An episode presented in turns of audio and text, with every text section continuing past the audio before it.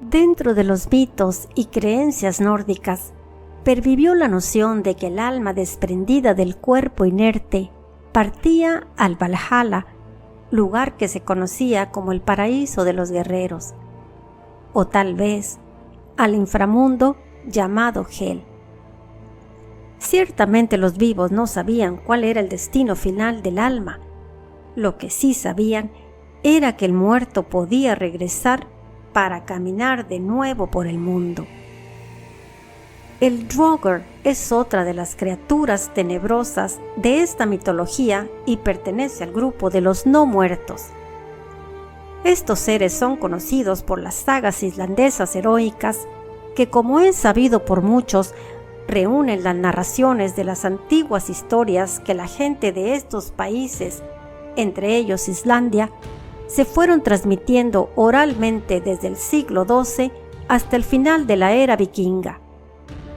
Por su lectura, alcanzamos a reconocer que el Draugr es en realidad el cadáver viviente de un vikingo que se levanta de la tierra de su tumba y emerge imponente para molestar y entrometerse en la vida de los vivos.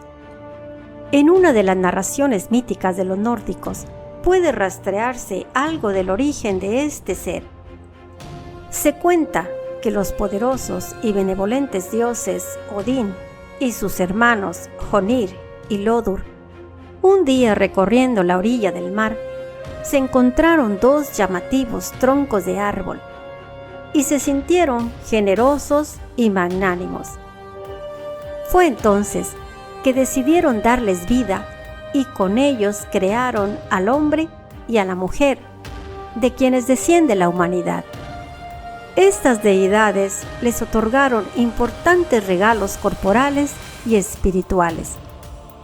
Odín les dio el aliento de la vida. Jonir les dio la inteligencia y el espíritu.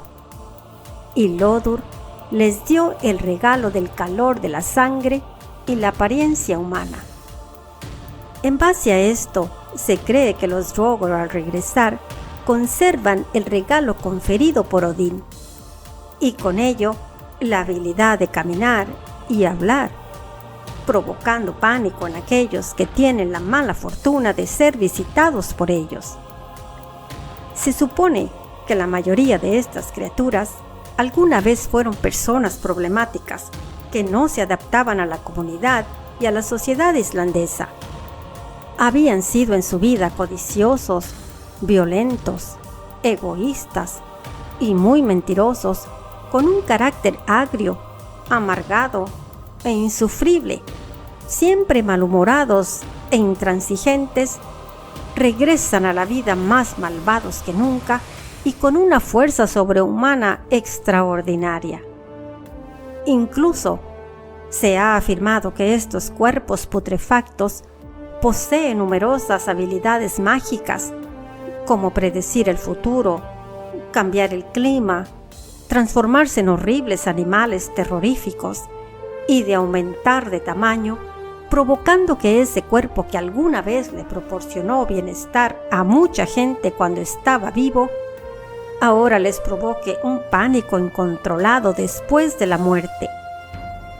Puede afirmarse que al regresar del inframundo, se presenta como un monstruo malvado con sed de venganza, dispuesto a atormentar a los que se atreven a robar el tesoro con el que fueron enterrados y a comerse la carne y beberse la sangre de aquellos que le hicieron daño durante su vida terrenal, incluyendo a los que más amaba, para luego convertirlos también en caminantes muertos. Suena terrible, y lo es, pero debe admitirse que no siempre eligen matar, ya que a veces por celos o envidia y por extrañar la vida que alguna vez tuvieron, prefieren enloquecer lentamente a sus víctimas apareciéndose en sus sueños o hechizándolos. Se ha planteado que muchos salen de sus tumbas porque sus familias no realizaron los ritos funerarios adecuadamente mostrando con esto una falta de respeto hacia ellos. Y es terror que no les permite descansar en paz los incita a regresar para castigar y hacer sufrir a sus familiares. Podemos dar un ejemplo de esto último.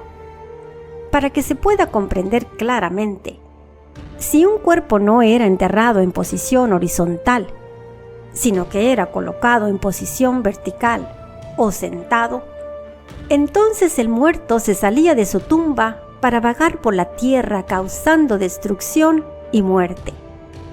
Para evitar esto, los nórdicos tomaban sus precauciones, así que les colocaban paja o ramas debajo de la mortaja y un par de tijeras de hierro sobre el pecho. También les cosían los pies para que no pudieran caminar. De todos los métodos, el que era para ellos el más efectivo para eliminar toda posibilidad del regreso era la puerta del cuerpo, ya que se creía que el muerto podía volver a entrar a su casa por la misma puerta por donde salió. Este método consistía en construir una puerta especial a través de la cual se pasaba al fallecido con los pies por delante para llevarlo a su sepultura, y le vendaban la cabeza o mantenían gente a su alrededor para que él no pudiera ver por dónde lo llevaban. Luego sellaban la puerta rápidamente para que no pudiera encontrarla y visitarlos sorpresivamente. Asimismo, si el difunto era enterrado en el cementerio, los vikingos realizaban otro ritual utilizando conjuros de palabras mágicas para amarrarlo a su ataúd para que no pudiera escapar de allí. A pesar de todo esto, cualquier persona malvada o egoísta podía convertirse en un caminante muerto, ya que se negaban a seguir el camino prescrito de la muerte y pasar al siguiente nivel, por lo que decidían quedarse egoístamente en la tierra para seguir molestando a la humanidad. Ahora bien, en algunas de las sagas se ha mencionado que la única manera de volver a matar a un muerto viviente es cortándole la cabeza mientras está librando una batalla con él, quemar su cuerpo y posteriormente esparcir sus cenizas en el mar. Sobre esto se sabe bastante gracias a la saga de Gretir el Fuerte, ya que ahí se menciona cómo él pudo enfrentarse a estos seres sobrenaturales. Se cuenta en la narración que en una ocasión Gretir se encontraba excavando una tumba para robarse el tesoro de un muerto. Pero al principio, en realidad lo que encontró dentro fueron los huesos de un caballo y la silla o montura donde se había sentado al muerto. Más adelante también encontró cosas valiosas.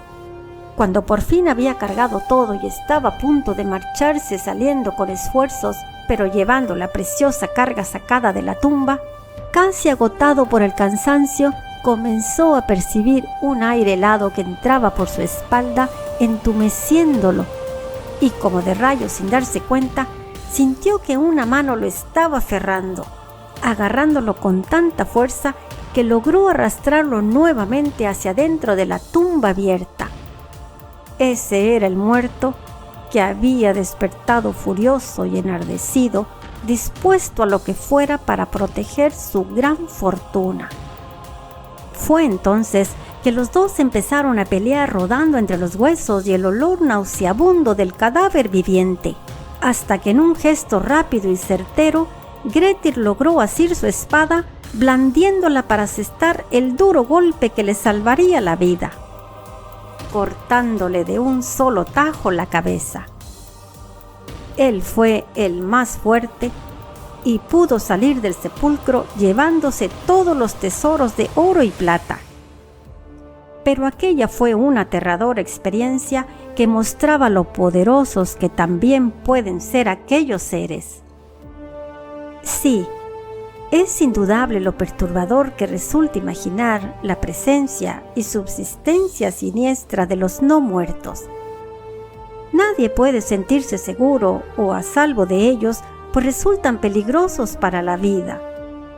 Sin embargo, Debemos recordar que si nadie les molesta ni le invade en su tumba o se les perturba tratando de llevarse sus valiosos objetos, ellos definitivamente preferirán estar en la calma de su tumba, ya que allí quieren permanecer, eso muy a las vivas, resguardando sus posesiones terrenales, pues prefieren eso a recorrer la tierra causando temor a diestra y siniestra en un mundo que les pertenece solo a los vivos.